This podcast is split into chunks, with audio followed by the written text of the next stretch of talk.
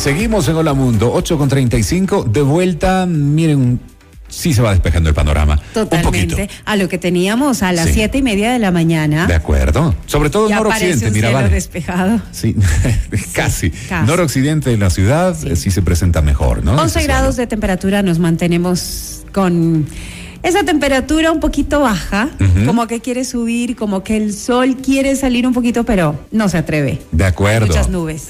Contenidos en vivo, vayan a nuestra plataforma, vayan a nuestra aplicación, es FM Mundo 98.1 gratuita. Absolutamente gratuita, nos pueden ver y escuchar cuando ustedes deseen y desde el lugar que ustedes elijan. Seguro que sí, superdotados y con habilidades especiales, ¿les ha pasado alguna ocasión que creen o piensan tal vez que sus pequeños tienen alguna destreza, alguna habilidad, alguna cualidad en particular que deberían potenciar o sobre la cual deberían prestar mayor atención o trabajar? Ajá, que tienen aptitudes excepcionales que nos hacen pensar que pueden ser niños superdotados, pero Ajá. ¿a quiénes podemos realmente llamarles así? Vamos a conversar con nuestro especialista, María Victoria Maldonado, magíster en educación con especialización de psicología educativa. María Victoria, buenos días. Buenos días, mucho gusto y muchas gracias por la invitación. Gracias por Bienvenida. acompañarnos, María Victoria. Qué bueno tenerte nuevamente en Hola Mundo y poder conversar de este tema contigo. Mira, conversábamos con Valeria fuera de micrófonos incluso, mm, que sucede en más de una ocasión que pensamos en ciertas cualidades. Claro, una, el amor de padres y Así es. Ver a los chicos eh, que, que van destacando y van superándose, ¿verdad? Eh, en cada nivel de aprendizaje y decimos, no, no, para mí esto es impresionante. Sí. Es que definitivamente hay una, mi hijo es un genio, Sí. o mi hija es un genio, o ese niño es un genio, o esa chica es, es- es realmente un genio. ¿Cómo podemos identificar? Porque hay que prestar atención sin lugar a dudas a todos los chicos y ayudarlos en su desarrollo, independientemente de cuál cualidad eh, o no particular pueda tener respecto de alguna destreza especial. Pero si hay alguna destreza especial, alguna cualidad que destaque por encima de la media, ¿cómo podemos identificar en un primer momento y qué debemos hacer para apoyarlos? ¿Cómo apoyarlos, María Victoria? Bueno, eh, yo creo que es importante de- definir la diferencia entre una altas capacidades o superdotación Ujú. y tener talento eh, en una área en, en particular o específica, ¿no? Hay- son dos cosas distintas. Eh, creo que lo principal es apoyarse del colegio. Los chicos, eh, los, los docentes están capacitados para entender el desarrollo de los niños en sus diferentes etapas y ellos están capacitados para identificar aquellos niños que sobresalen del, del- del- del grupo en el que se encuentran. Entonces, eh, un niño con altas capacidades es un niño que en todas sus áreas del desarrollo supera a su edad cronológica. Eh, son estos niños en que requieren, además, para ser identificados, de una evaluación psicopedagógica, no es simplemente a lo que a mí me parece o lo que yo considero, sino de una evaluación de un profesional que determina que su coefic- coeficiente intelectual está sobre eh, bastante superior a su grupo de desarrollo. Y Ujú. por otro lado, tienes aquellos niños que se pueden destacar en el área de matemáticas o solamente en el área de la música o en diferentes etapas. Ellos son talentosos en estas áreas que también se deben de identificar y obviamente se debe de trabajar para tratar de que esas, esa capacidad superior que tienen en esta área específica sea desarrollada y estimulada y motivada, pues porque en ellos se destacan, son talentosos en Ujú. eso. Entonces, esas son las dos diferencias que eh, debemos eh, tomar en cuenta. Ahora, si tú como padre eh, consideras que tu hijo tiene altas capacidades, lo primero sería conversarlo con la escuela para que te guíen en, en llegar a este profesional que evalúe al, al niño y nos pueda dar un diagnóstico, ¿no es cierto? Que sería el diagnóstico de altas capacidades. María Victoria, ¿desde qué edad podemos nosotros ya detectar como padres que nuestros hijos tienen habilidades especiales para la educación? Por ejemplo, eh, antes de llegar eh, ya a, a su ciclo escolar, ¿podemos los padres eh, tal vez tener alguna idea de que nuestros niños van a tener un potencial diferente al resto? Yo creo que sí tienes indicios que se van viendo, eh, niños que leen a los tres años, niños que suman, restan, multiplican antes de los cinco años y demás. pues obviamente son indicios de que eh, tu hijo está por sobre la, media. Ahora, no quiere decir, puede ser que no es que lea, pero toca el piano simplemente escuchándolo al oído y entonces ahí nos van a ir llamando la atención ciertas cositas.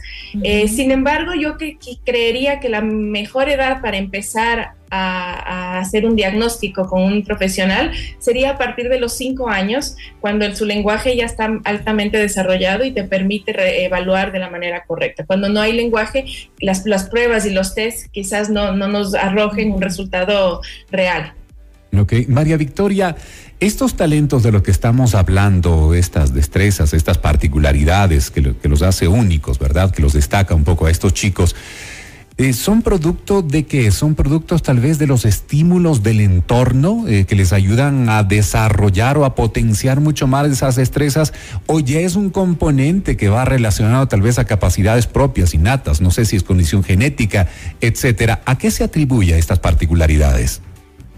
Las altas capacidades en sí vienen de una parte de un componente genético eh, del, del niño cuando un niño es talentoso, pues hay varios motivos por los cuales puede hacer. Puede ser la estimulación que recibieron, eh, que obviamente tiene un componente importante. También puede ser, hay condiciones eh, de necesidades educativas especiales que tienen un componente de, tener estos talentos. Hablo, por ejemplo, dentro del espectro autista podemos encontrar niños que están en el espectro autista y tienen una necesidad educativa especial, pero tienen un componente de talento eh, elevado en una de las áreas. Entonces también tenemos ese, ese tipo de, niños. Es muy particular, depende mucho. Obviamente la estimulación nos da bastante, pero no siempre hay un componente genético detrás que nos, que nos va a determinar hacia dónde o qué tipo de capacidad sobresale el niño. María Victoria, una vez que nuestro hijo ha sido considerado ya por un especialista que tiene capacidades especiales que se pueden potenciar, necesita una educación especial, necesita un ambiente diferente al resto, considerando que puede también eh, de pronto sentirse el niño diferente, puede eh, aburrirse en clase porque eh, tiene la habilidad de captar más rápido la información o de pronto puede deprimirse porque se siente diferente a sus compañeros, necesita un espacio especial. Eh, sí, es decir, el, niño que ya tiene un diagnóstico, el Ministerio de Educación eh, envía a, los, a, los, a, las unidades educativas sobre qué, cuáles son los pasos a seguir. El primer paso es que el niño reciba adaptaciones curriculares. Hay diferentes tipos de adaptaciones, unas en donde el chico se mantiene con su grupo de edad, sin embargo se le hacen adaptaciones para que él pueda profundizar más, más contenidos hay un concepto de flexibilizar el currículo en donde este chico se lo agrupa con niños eh, con intereses eh, parecidos o con edades superiores en ciertos momentos durante la jornada escolar para poder justamente estimular estas áreas.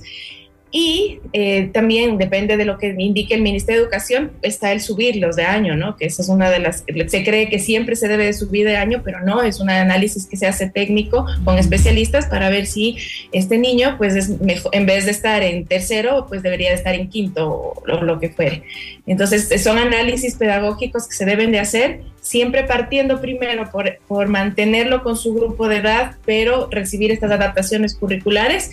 Y si es que eso no funciona, eh, si es que el, chico necesita subir de nivel, pues las unidades del ministerio nos indican que debe de subir de nivel. ¿Está preparado el sistema educativo para este mm. tipo de superdotados o supercalificados, eh, María Victoria? ¿Realmente suceden este tipo de cosas? Y me refiero no solamente a ciertas particularidades, sino en general la educación en el país. ¿Está preparada para ello? Es muy interesante lo que comentas. Eh, creería que como sociedad y como país todavía esto es nuevo. es una tendencia eh, que, está apareciendo en los últimos años.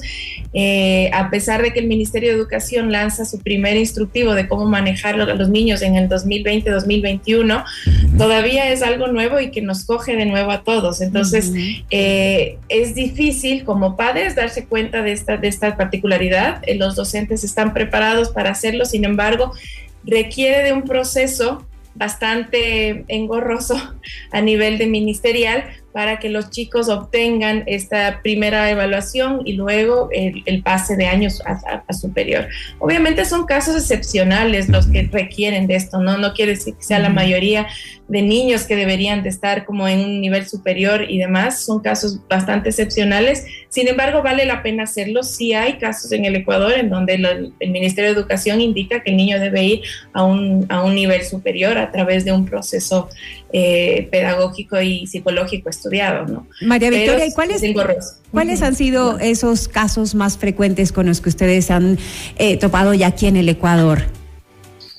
Em, a nivel de la institución educativa donde trabajo, eh, más que nada han sido niños en donde las altas capacidades no requieren de subirlo de dos, tres niveles más arriba, sino simplemente al nivel superior siguiente. Entonces son indicaciones a nivel de psicopedagogos que dicen, ok, este niño en vez de ir a primero debería ir a segundo de básica.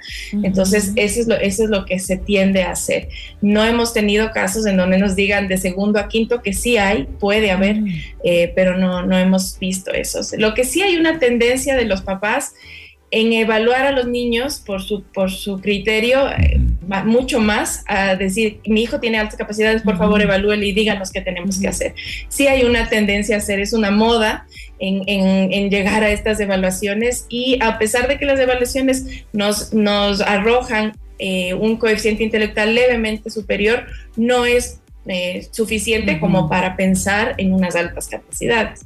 Claro, es que los padres muy orgullosos todos y si están pendientes mucho más o estamos pendientes de nuestros hijos. También, también, pero es que hizo algo, algo que llamó la atención, súper dotado. Y me alegro que estén muy pendientes o que estemos muy pendientes. Eso ayuda parte mucho. Del amor, ¿no? Pero por supuesto.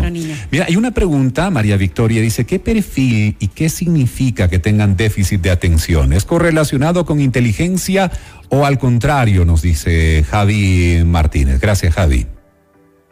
La verdad es que puede o no puede estar. Cada, como cada niño es particular, el déficit de atención a veces sí está ligado con, un tema de, altas capacidades, a veces está ligado con otro tipo de necesidades educativas o viene solo con, el niño. Esto implica un trabajo eh, importante de psicopedagogía. Eh, para determinar de dónde viene este déficit de atención y trabajar en conjunto con la escuela y la casa para tener las estrategias adecuadas, pero no siempre está ligado a altas capacidades ni a una inteligencia superior.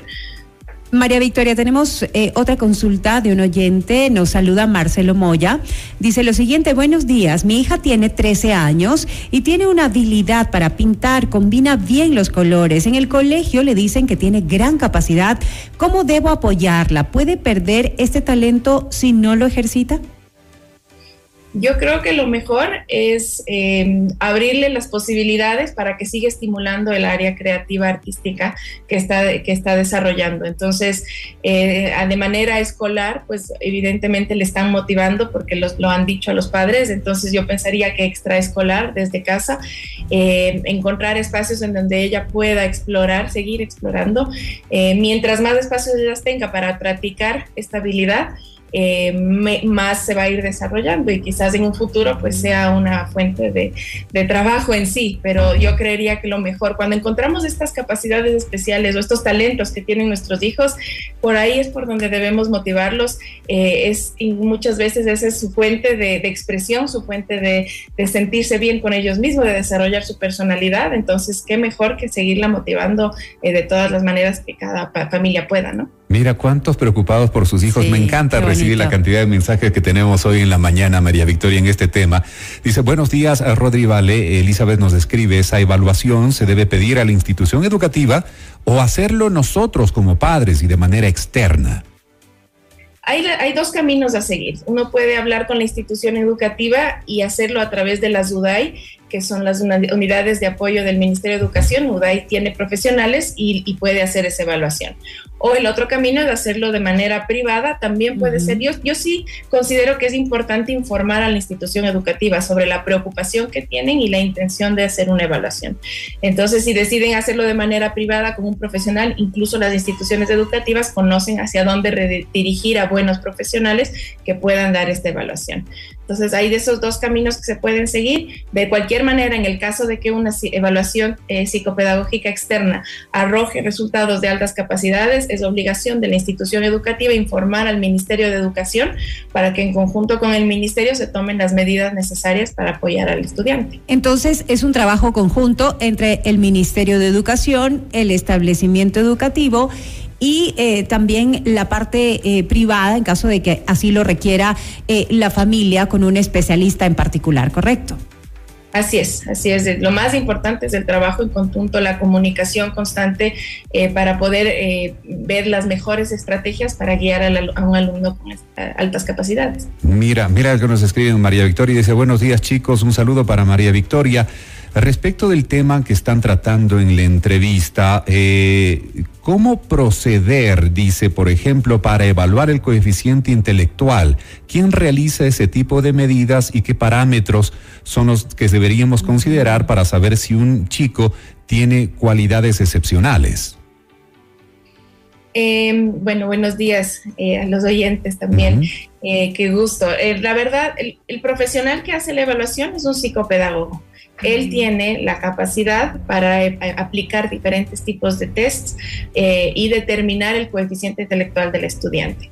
¿Cuándo acudir a, una evaluación? Como les digo, yo creo que sí es importante trabajar en conjunto con los educadores pues ellos tienen una, o con un pediatra también podría ser, los pediatras también tienen claridad obviamente sobre el desarrollo de los niños, entonces cuando son pequeños acudimos al pediatra y le decimos, me llama la atención esto sobre su desarrollo, entonces el pediatra tiene los parámetros para confirmar si es necesaria una evaluación o no. Lo mismo el educador, un docente puede decir, sí, yo también veo que él está superior, hagamos una evaluación y aclaremos qué, qué está pasando. Además, la evaluación psicopedagógica no solo te dice el, valor, ¿no? tu hijo tiene tanto de coeficiente intelectual, sino que desglosa cada área de la inteligencia, cada área del desarrollo y te dice en qué parte está superior, qué tan superior está cada una de las áreas de desarrollo. Es una evaluación bastante minuciosa y detallada que nos va a determinar justamente qué es lo que tiene el pequeño. Y eso es lo bueno, ¿no? Eh, eh, al momento de escoger un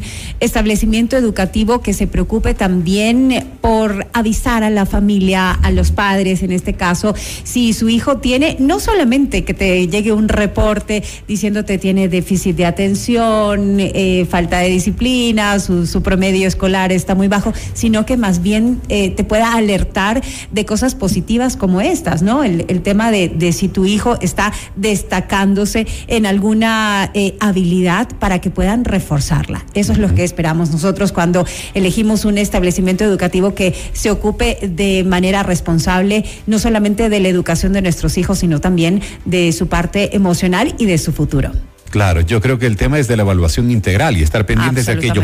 Comentarios finales, más que preguntas, los estaba leyendo en interno y dice, buen día chicos, eso no creo que pase en escuelas públicas, así el ministerio lo tenga en cuenta, tal vez en colegios privados y de los más costosos. Y linda semana nos escriben a WhatsApp. Otro de los comentarios, eh, y esto haciendo referencia a lo que nosotros comentábamos, dice, no es solo amor de abuelitas, es la demostración con hechos de los nietos, pero es lamentable que la educación no está preparada y es fácil que estos niños no se adapten al medio. Felicitaciones, hermoso programa. Elsa, gracias, Elsa. Un abrazo, Elsa. Y gracias a todos por eh, estar muy pendientes.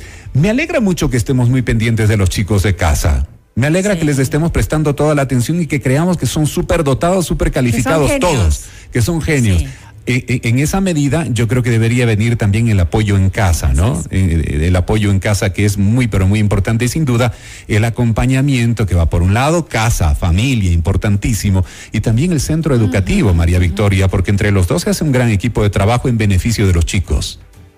Así es, es importante estar pendiente sobre cómo va su desarrollo eh, y también justamente entender que, y, es importante y quería cerrar un poco también con esto, eh, cuando em, detectamos altas capacidades, eh, creemos que es algo fabuloso, es importante saber que las altas capacidades eh, tienen algunas consecuencias en otras áreas de su desarrollo, que no es fácil.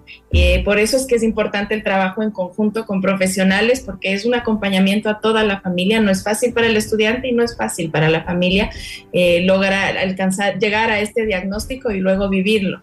Entonces, por eso es que yo hablo mucho del trabajo en equipo. si es verdad que en las escuelas públicas quizás no logremos esto, traten de buscar apoyo en el Ministerio de Educación en psicólogos que puedan apoyarles para poder eh, lograr esto.